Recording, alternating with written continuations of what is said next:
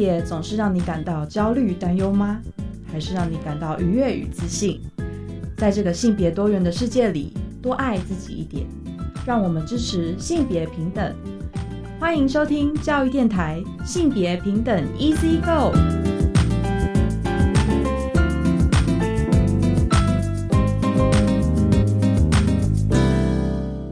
欢迎再回到教育电台性别平等 Easy Go，我是玛丽，不知道大家这一拜过得好吗？这个周末啊是中秋节连假，所以大家可能都已经回家跟家人赏月、烤肉、吃柚子了。那中秋连假之后要收心变得比较辛苦嘛，非常适合收听我们教育电台的节目，来帮大家准备一下明天上班上课的心情。好，那我们今天的性别大八卦呢，在稍后会跟大家分享的新闻哦，是关于二零二二年全国总统杯健美健身锦标赛。今年的赛事很特别哦，他们有纳入了非二元性别的组别，稍后跟大家分享这个新闻。今天的性别慢慢聊，我们邀请到了女登山家江秀珍，秀珍姐来跟大家分享，作为一个职业的女性登山家哦，或者是说职业女性运动员，她在她的登山生涯里面有哪一些有趣的性别小故事哦？那大家如果说还记得上周我们访问的来宾呢，是福尔摩沙登山学校的工作人员嘎嘎嘛？那这个登山学校事实上就是江秀珍秀珍姐创办的。那非常期待等一下来跟秀珍姐聊一下哦，就是关于性别的大小事。那我们先休息一下，进行性别大八卦。性别大八今天的性别大八卦要跟大家分享的新闻呢，是关于二零二二年全国总统杯健美健身锦标赛。那同时，它也是 IFBB 世界杯国手选拔赛哦。那这个赛事呢，是在八月二十号、二十一号两天举办。那事实上有非常特别的一个赛事的内容，是包含他们首次纳入了非二元性别组别。那项目呢，其实包含非二元性别的形体组跟非二元性别的比基尼组。那事实上呢，主办单位中华民国健美健身协会是表示，希望透过这个赛事呢，去推广友善性别和运动平权的概念。不管什么样的性别，只要喜欢健身健美，就可以尽情的在舞台上展现自己的身体哈。那事实上，大家在讲到就是健身这个项目的时候，好像浮现出来的，的确就会是比较以生理性别区分的，然后以呃生理男或生理女的组别为主。那我们过去在运动赛事上也的确很缺乏这种非二元性别的组别，所以呃，在这个赛事里面呢，有邀请到了几位选手，他们可能是呃生理女性，但是有做过胸部的乳房切除的手术。那平胸手术之后，其实有好多位选手也有分享，他们要把自己的胸肌练起来，去改变自己的呃身形和体态，其实是蛮辛苦的哦。但是有这样的赛事，其实也是非常鼓励哦，就是有不一样的呃性倾向，或者是有不一样身体意向。的伙伴呢，他可以透过这样的方式来展现自己的就是外形哦，或是喜欢的体态。对，那我们在这个赛事里面，其实我觉得也是一个非常好的呃，就是有点像是让大家看见多元的一个机会啦。所以其实像呃台湾同志运动发展协会的秘书长，他们其实就有分享哦，就是在这样子的一个。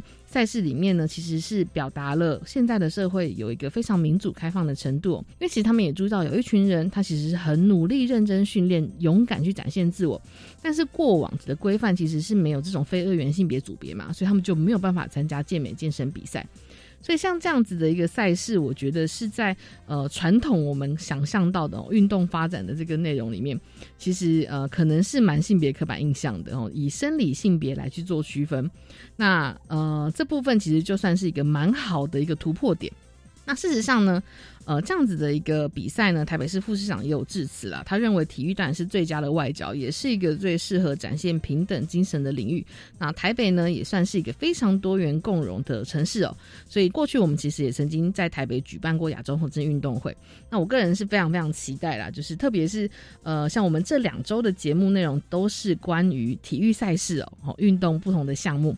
那在不管是登山项目啊，或者是像这一种就是健身健体的项目里面，其实都希望我们可以看到越来越多不一样的多元的可能性哦。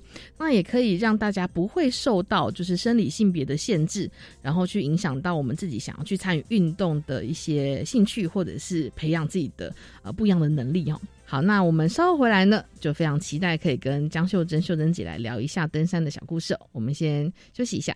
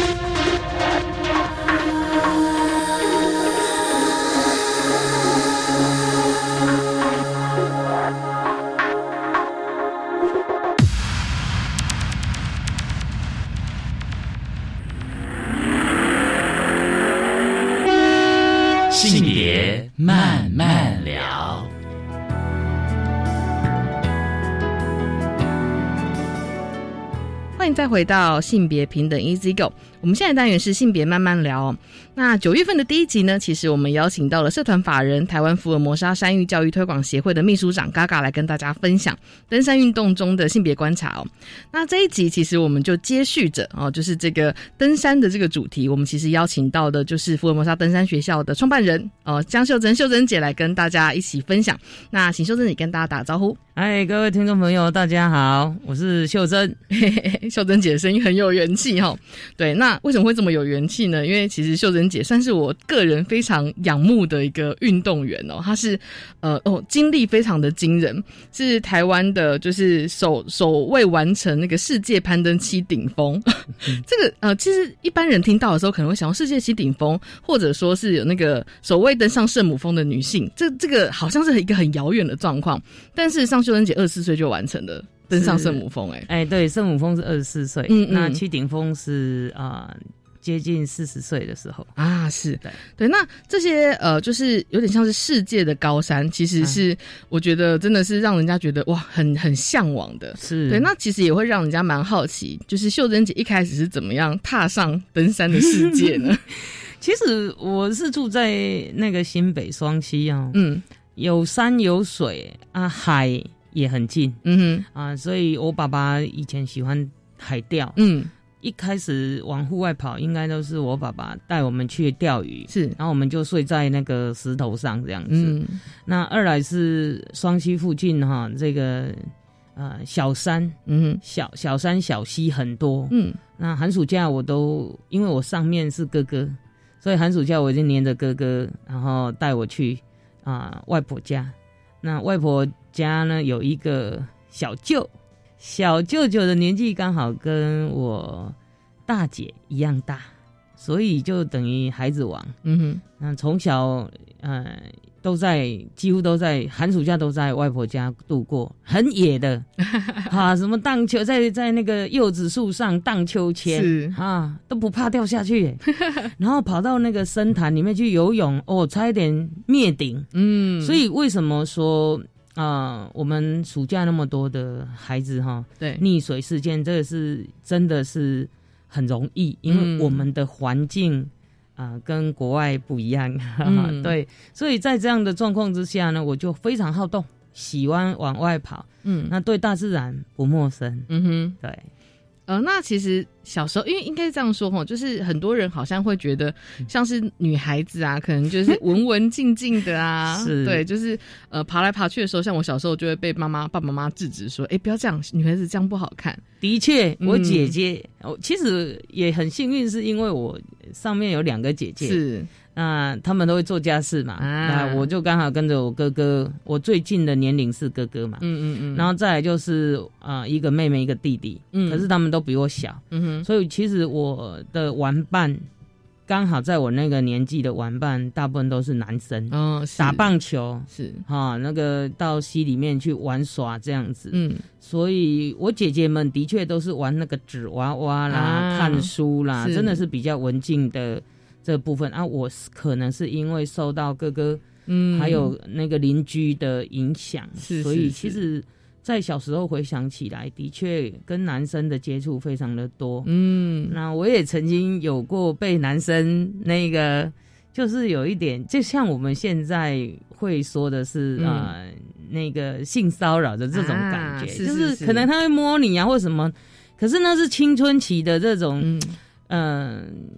这样子的一个又在乡下哈，所以我觉得这种事情应该难免都会发生。嗯，对对对，但是呃也。这样也让我呃会比较懂得保护自己，是对对对对，是。所以其实听起来，秀珍姐小时候就有点像是一个那个我们之前有个绘本《野丫头爱冒险》，有可有有有像有像有像，就是比较跳脱刻板印象想象的一个女孩的那种感觉。对对，那从小时候其实就还蛮常接触大自然，但其实登山算是一个需要很多专业知识的一个运动项目。的确，就是啊，一开始其实你是喜欢往户外，嗯，那后来在登山过程，就是有好很多朋友啊，很多的像比你年纪长的老师啦、大哥哥、大姐姐。是。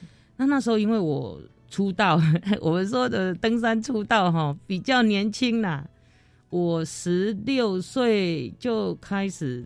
登百百越了，就是啊，就参加救国团嘛。是，哎，那在十三岁的时候就开始跟姐姐去参加什么自强活动了，所以多多少少都有在爬山啊。嗯，那呃，这也这也让我就是在山里面呢，其实啊，每一次入山，呃，并不是说哦天气都很好，或者是嗯。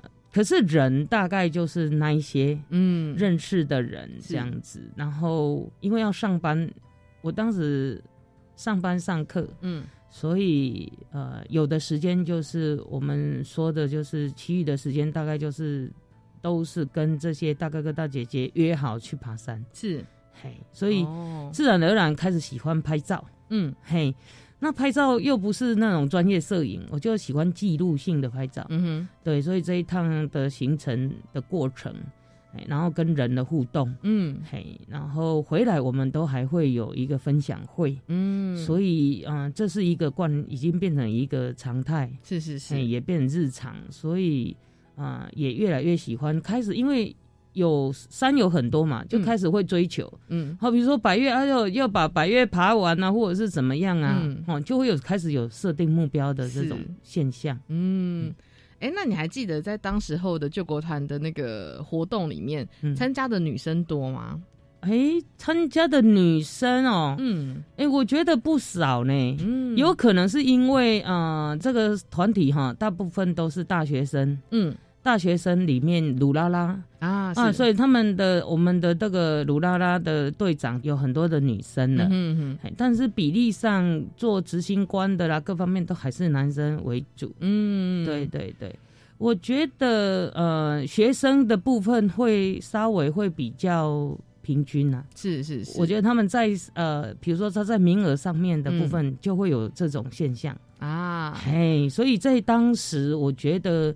我还蛮多女生的伴，是是是是是，参加救国团的时候，嗯，因为之前就是在跟会登山的朋友在聊的时候，他就有讲到，好像登山还是会有那种，嗯，他那时候他在提的是，不知道是不是某种刻板印象，比方说协作很多帮忙背东西的，可能是以男性为主，当然。考量他是体能上，体能上是，对对对。然后因为我的那个朋友是个男生，所以他就跟我讲说，其实他有时候对他自己的就是那几天身体体能没自信，他也不好意思说。就只好硬钉背起来这样子。是，所以在呃，当时我们一九九五年去圣母峰的时候，那一个队伍真的很特别。是一九九四的时候，女生才两两三个，嗯，可是，一九九五年哈，女生有五位。哇，对。那后来呃，又到了这个七顶峰的这个时候。七顶峰它是一个有经过那个考试筛选的，嗯海选出来的，所以是不是说你报了就可以？啊，不是不是不是，这时候就要呃，我们刚刚有说的要啊，要看你的体能，是要看你的这个哈设定的目标有没有在时间内回来，是是等等，有有有这个关卡的了解。那我记得就是只有五呃有五个男生，嗯。两个女生入选，可是呃，第二个女生就是在第一座欧洲啊最高峰的时候，也因为她可能不常爬海外的高山吧，所以她有一点高山反应啊，所以就没有登顶。嗯哼，那没有登顶就淘汰了。嗯，所以就到从那一刻开始，从第二座开始就只剩我一个女生了。对，是说这这几位都是台湾人，是全部都是台湾人，是是是，哇，就是成为一个独身一人的战战斗。是，所以在这个过程哈，其实坦白讲很孤单呐，嗯，因为没有说话的对象。对，因为大部分男生，我我虽然是已经很哥们了，可是。再怎么哥们也没办法打进那种真正哥们的那种那种环啊那样子的一个氛围，嗯，所以大部分的时间都是在做自己啊，就是想啦，思思考啦，还有啊为自己准备好。嗯，像我的一个习惯跟个性就是不造成队伍里面的不添麻烦，嗯，嘿，然后啊，不帮，就说不需要他帮忙的时候，我就不会轻易开口的。啊，嘿，就是以保护好自己，然后把自己照顾好，就是对队伍里面最好的帮助，嗯哼，对对。是。所以其实我觉得，就会回到秀珍姐讲这这很重要。就是当你要从事一个运动，或是你要从事某一件，呃，就是不管是任何类型的活动的时候，其实妥善的了解、去学习知识，然后知道自己的极限，其实很重要。是，对。但是如果说大家了解的比较少的时候，其实有些时候就会直很直观的用生理性别来区分，说哦，那男生可能是怎么样，女生可能是怎么样。对，我们通常女生有时候都会想说依赖男生啊，或者是哦拉一下或者怎么样。其实啊，在嗯，我的那样的年年代里面，大哥哥大姐姐们其实都非常热心，嗯，也都会真的有时候他会主动的帮拉你一把，嗯。可是到海外远征的时候就不太一样了，那个那个感觉不太一样，因为我们是队员，嗯，而且当时的目标是一个啊，要寻找探险王，嗯，那我们的思维也是很主观。寻找探险王，探险王只能有一个。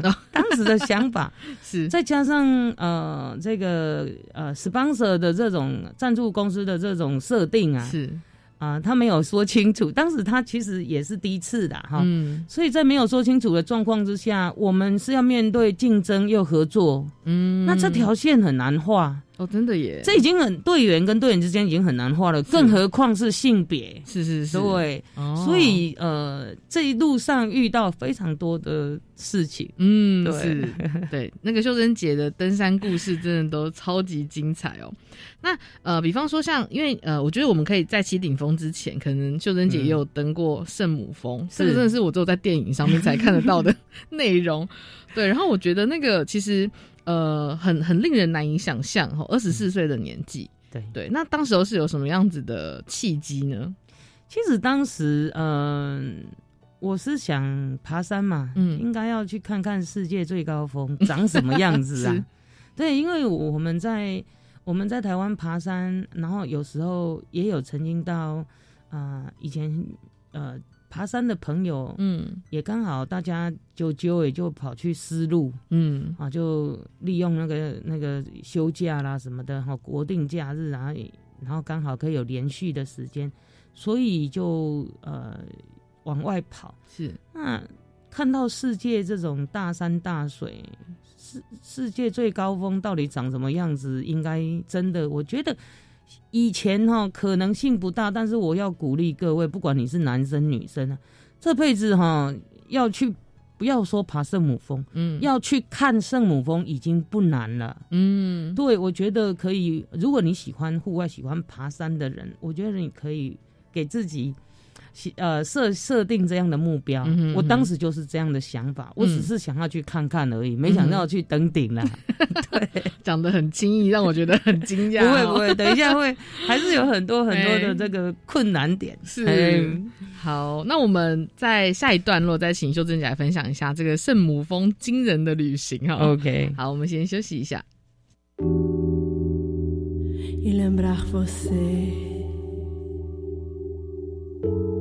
Das vezes que juntos passamos,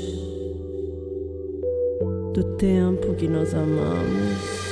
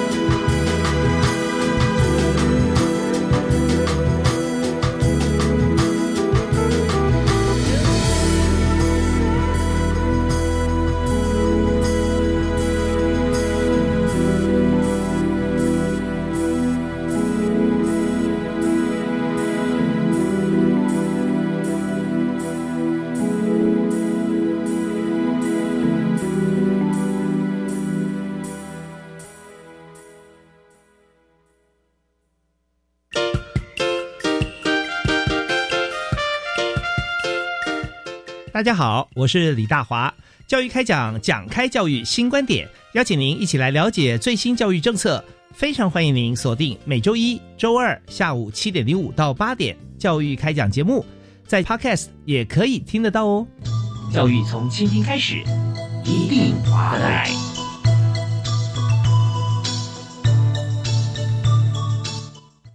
学校环境教育实作竞赛从十月十七号到十一月十一号办理收件。今年新增教师耕耘奖，表扬参与四届而且进入复审至少两次的指导老师。环境教育是班级、校园、家庭以及社区一起共同努力的目标，强调作品的实物应用以及推广性。竞赛简章公告在绿色学校伙伴网络平台，欢迎大家踊跃报名。以上广告是由教育部提供。啊！你知道最近民法有重大修正吗？是什么啊？从一百一十二年一月一号起，满十八岁就是成年人喽。而且无论男生女生都要满十八岁才可以结婚。那之后我满十八岁，签契约、租房子都可以自己处理了耶。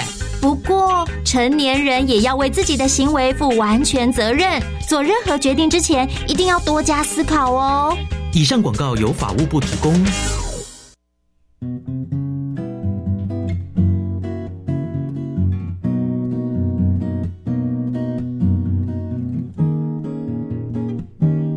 是苏密苏米恩，你现在收听的是教育电台。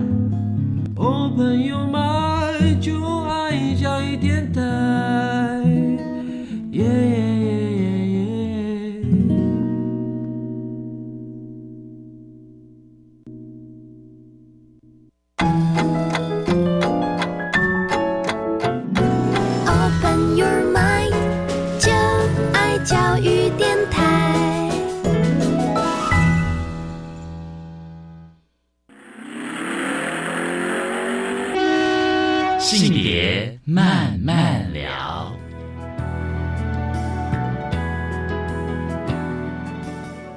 再回到性别慢慢聊。那我们上一段呢，请秀珍姐来分享了、哦，就是提到了那个二十四岁去爬圣母峰的经验哦，我就是再次的还是觉得非常的惊讶。对，就是台湾女性的第一人，以及二十四岁这么年轻的时候，我大概那时候大学毕业，可能也没想过，就是我人生可以挑战这么大的事。所以其实秀珍姐当时候从十六岁开始爬山，这样已经经过八年的时间了嘛。二十四岁去圣母峰、嗯，对，那可以跟我们介绍一下那个经历吗？就这个故事。呃，其实我是队伍里面最小的一个，虽然有五个女生来讲，真正在要去爬圣母峰，嗯。就说我们不是去营地或者是去当营地经理啊，或协助者，总共有四位要去登顶的。哦，对，那年龄呢，当然有算是中年，嗯，好，然后有壮年，也有青年，像我们是属于青年嘛，哈、所以啊、呃也算是非常平均的，嗯，一个队伍啊。那所以呢，在当时因为也有女性，可是我们是让队长嗯安排是男生女生住一个帐篷，啊，是你会觉得很奇怪吧？对，就是会想象可能会分开睡吗？对 对，就但是那么时候住在一起一起帐哦，睡一顶帐篷。是那为什么会这样呢？其实我想也有一些问题，是啊，一来女生跟女生睡在一起，而且又是队员的话，嗯。有可能容易起冲突。啊，特别在山上哈，很多吵架都不会好。好，那二来就是男生有时候比较粗心，嗯，所以队长他会觉得说啊，把这个男生女生弄在同一顶帐篷里面呢，啊。大概可以互相照应，嗯，好，比如说女生照应男生的粗心呐、那嗯。男生可以就是相辅相成。可是他比较是属于呃老人家，就是比较年纪大的，不能说老人家了哈，嗯比较资深的前辈，呃，就配一个比较年轻的这样子的一个队员，是，所以当时也有后来 同一顶帐篷回来结婚的。哦，结缘这样子，结缘对，嗯。所以当时是呃用这样的方式在爬山。那我们呃也就我刚刚所说的，嗯。就是把自己照顾好，是。就是队伍里面那爬山有很多事情啊。啊，比如说怎么上厕所啊？对，女生上厕所感觉对。就有点麻烦。当，时还很呃，就是非常的保守，是，所以我们上厕所也就是跟一般在家里一样，嗯，女生大概就用蹲的嘛，嗯哼，然后呃野地，嗯。啊，他因为我们是从中国大陆这边，从尼泊尔接中尼公路，嗯，到到这个西藏，嗯哼，啊，从这边爬的，所以就是在交通算算是方便，嗯，厕所的部分就是茅坑啊，就是。临有时候是临时搭建的这样子，那因为有女生，所以我们。早期也没有什么棉条，是。大概都是像我个我个人是这样啊，白天用夜用的，嗯，他就真的来了。啊，有两个月的时间，你一定会遇到一次，至少会遇到一次，对，嘿，我是用这种方式来呃来面对生理期，嗯，那我们不会吃药，我在你说眼睛药，对对对，我在以前呃在以前跑田径的时候，我就。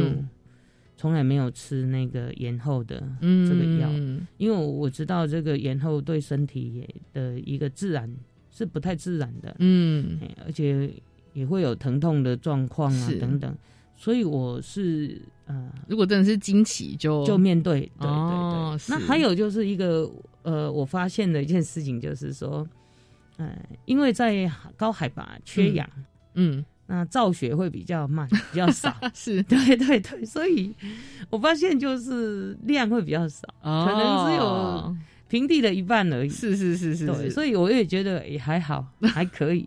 对。是 很特殊的高山的，是那不能洗澡的哦。对，我们大家都用湿纸巾或湿毛巾擦，可是很冷，所以只能够在正中午的时间来做这些事情。嗯，那头发的部分我是理的很短，嗯，嘿，我不是故意要变成男生的，其实我是啊，因为在山区真的很不方便整理头发。嗯哼，那很多人为什么可以？因为我的发质哈。啊，跟我老爸太像了，又 硬又粗了。如果我顶着那个头发的话，对我来讲是很大的障碍哦。所以我出门就理三分头了，是，哎，让它长出来两个月嘛，就长长了这样子。对，所以各位女性哈，其实爬山不是那么样的可怕。嗯，很多事情是看你用什么想法或方式去对待。对，嘿，还是可以爬得很开心。你不要太拘泥，或者是。太过于说我是女生，我一定要有什么化妆啊才上山啊什么的哈。当然现在的科技各方面我觉得是可行，可是，在我们那个早期的部分哈，其实是没有的啦。嗯，那我也觉得就是反正人嘛，自然打扮的干干净净就好了，就是把自己啊这个，因为自然也是很自然嘛。的确，的确，的确，没错，没错。哎，所以我还是鼓励各位女性哈。其实爬山的，只要你不太拘泥这些小细节哈，还是很可以很快乐的登山啊！真的，因为其实现在越来越多人去做登山运动了，然后我觉得大家就是呃，在踏出去的那一步都你知道要做好心理建设，深吸一口气，或者是有时候踏不出去，就真的是因为想象太多的困难了。的确，的确，像呃，在爬第一次圣母峰也很有趣哦，就是呃，有一次队长要我先出发，提早出发，嗯。可是我们在那样的环境底下，其实已经习惯，嗯，比如说我八点出发，嗯，可是他叫我六点就出发，哦，因为有不同的任务，所以叫我六点就出发，嗯，那六点出发的话，到十点就想上厕所了，嗯，平常在营地那个时间会上厕所，嗯，可是你提早出发的时候，你就没有上，没有上的时候，你就卡在冰壁上，你要上，哦，真的哎，那怎么办？直接就。控制不住了，直接大了。哇！然后大在裤子上面了，嗯，那个很真的很糗哎，可是也没办法，嗯，那这个部分呢，我们就只能够去赶快啊，无线电扣着啊，叫队长说，队长队长。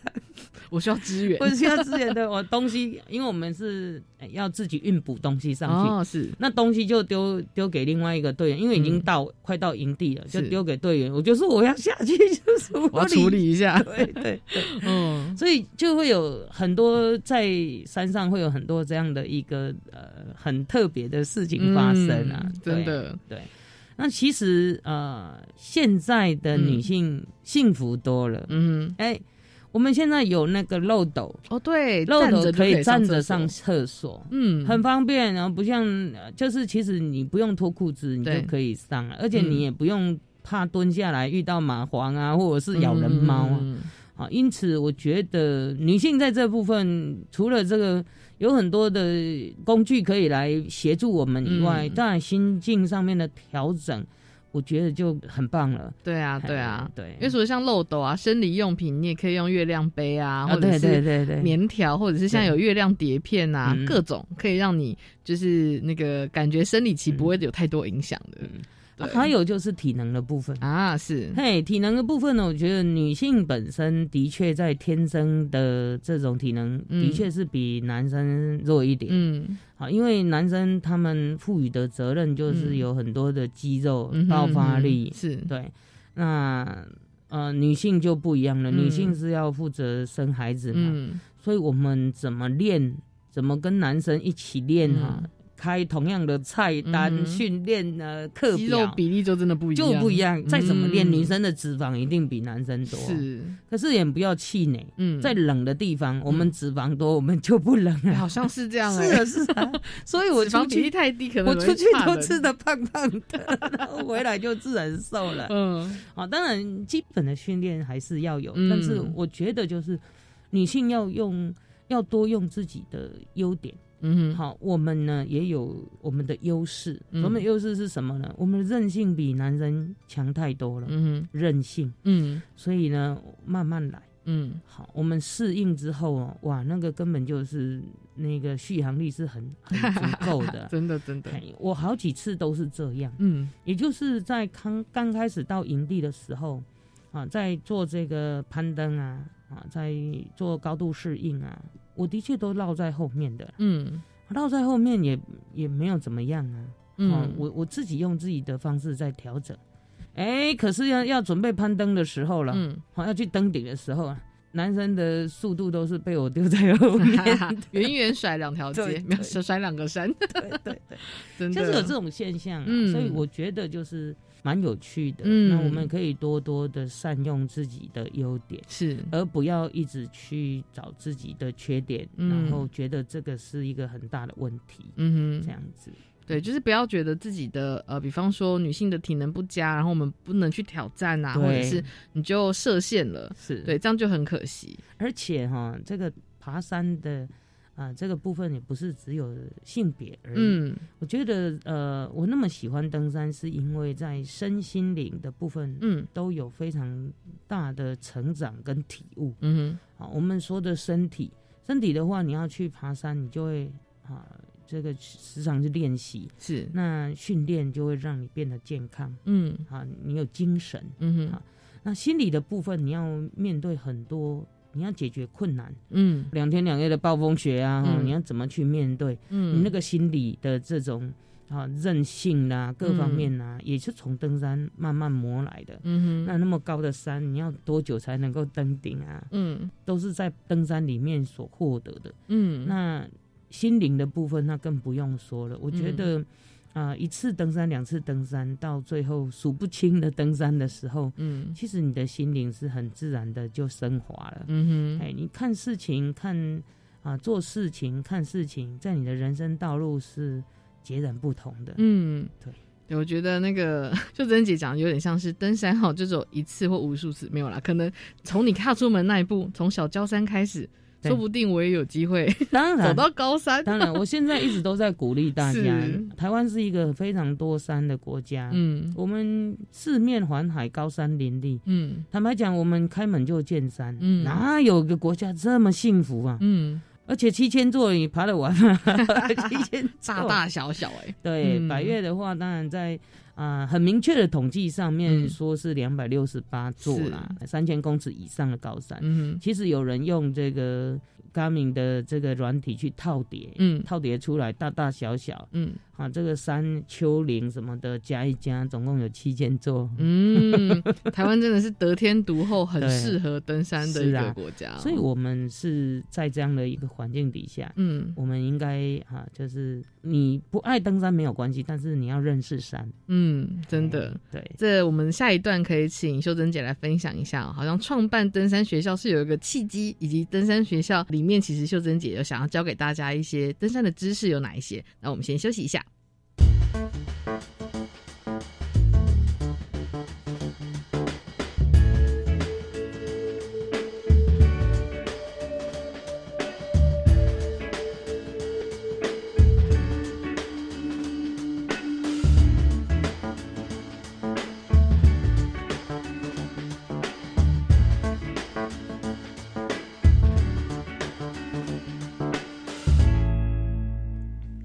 欢迎再回到性别平等 Easy Go。这一段呢，我们来呃，请秀珍姐聊一下，就是关于创办登山学校的整个契机哦。因为其实这真的是蛮重要。而且我觉得台湾作为刚刚像秀珍姐说，台湾有很多高山，育教育里面好像都没有关于登山的内容哦。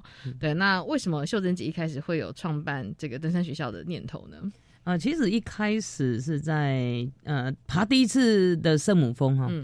呃，下山的时候就很想要继续朝这方向，希望可以呃变成国际的登山家这样的一个目标。嗯，但是好像蛮难的，就是因为我自己的第一个年纪也才二十四岁，是啊，也才高职毕业。那二来就是语言上面呢，啊，又没有那个环境啊。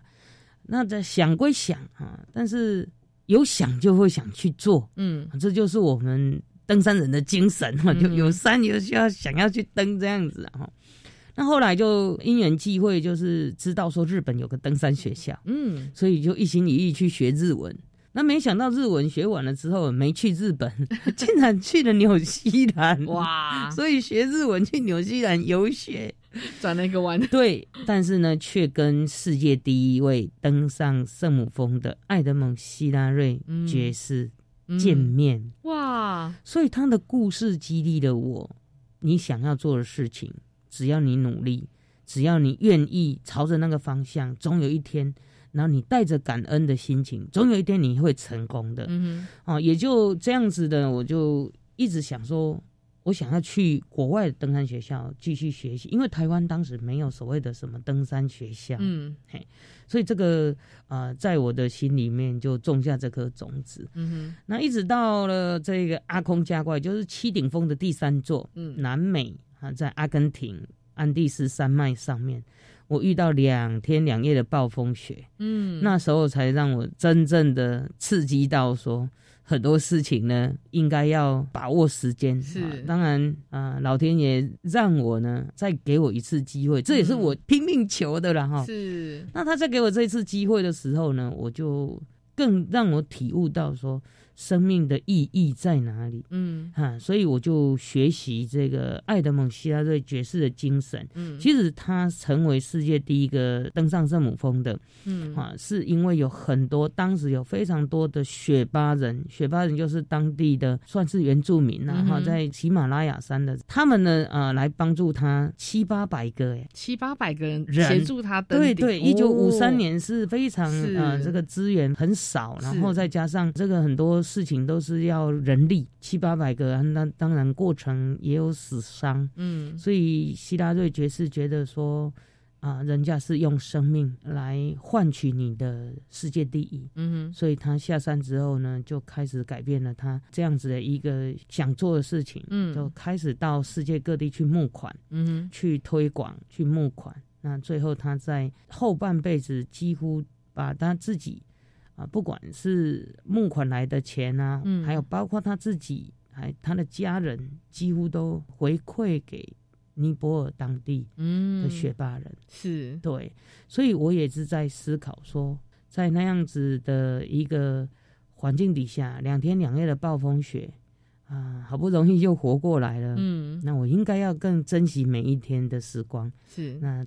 登山教育对我来讲就很重要，嗯，因为从第一次爬世界高峰一直到七顶峰完成，那当然第三座有这样子的一个，真的是跟死神擦身而过的这个过程，真正的这个刺激到我，觉得应该要把这件事情放在第一位，嗯，所以就是登山教育，嗯，所以那时候开始我就。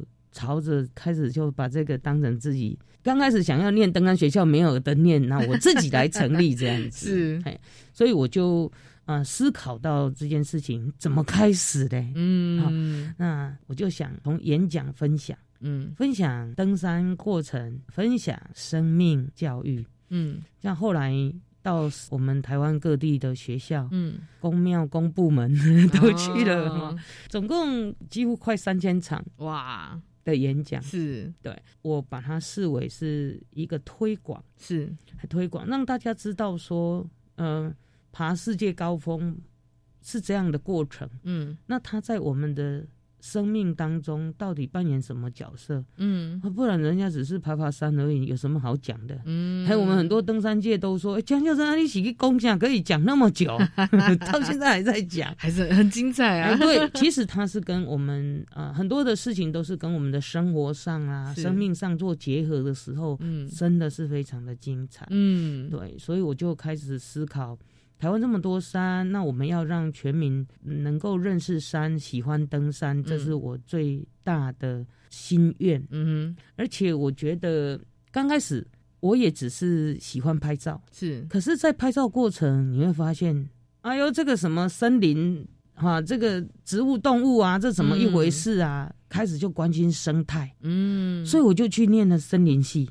对，嗨，森林系之后呢，又到梅峰农场工作，是，哎，开始有生态解说，然后再来呢，又到了这个玉山国家公园当了巡山员，开始搜救，嗯，所以我就在思考说，哎，那怎么样爬山呢，才不会发生山难？嗯，后我们在嗯这个山难的部分呢，真的是。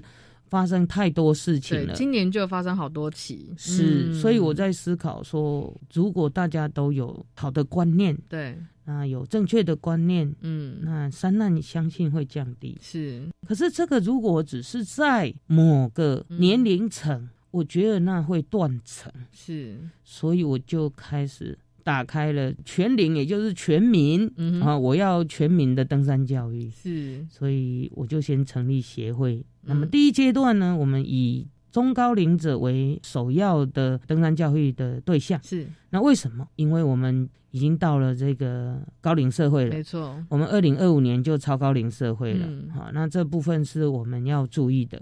那这些中高龄者，因为不管是医疗，嗯，各方面社会的这种设施，各方面的结构都非常的好，是，所以生命也就拉长了，哈，很长寿。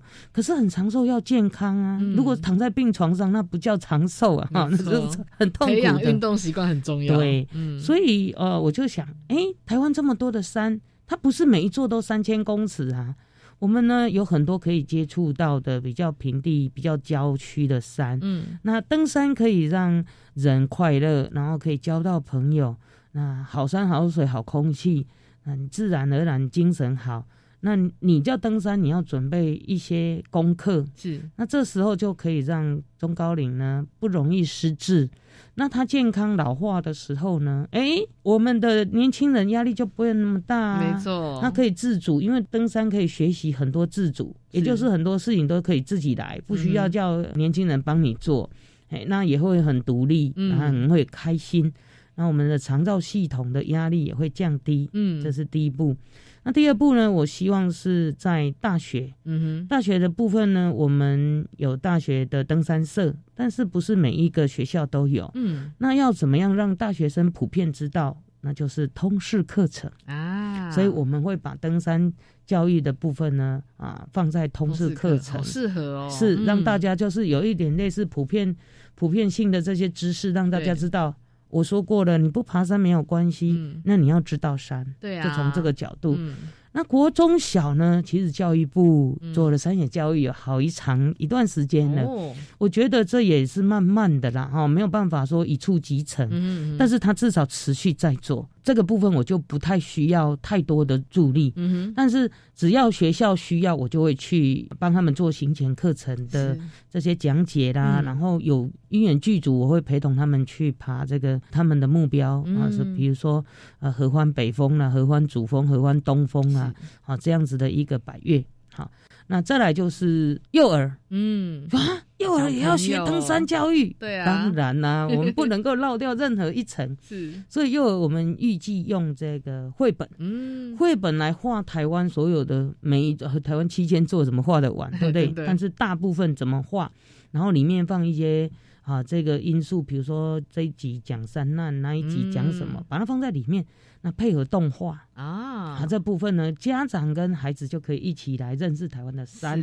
嗯，还有一个年龄层没有讲到，那就是高中啊，真的耶。对，那高中大部分大家都要升学嘛。嗯。可是我们有高职啊，职业学校是对很多人，他因为家境的关系，他没有办法继续升学，他需要工作。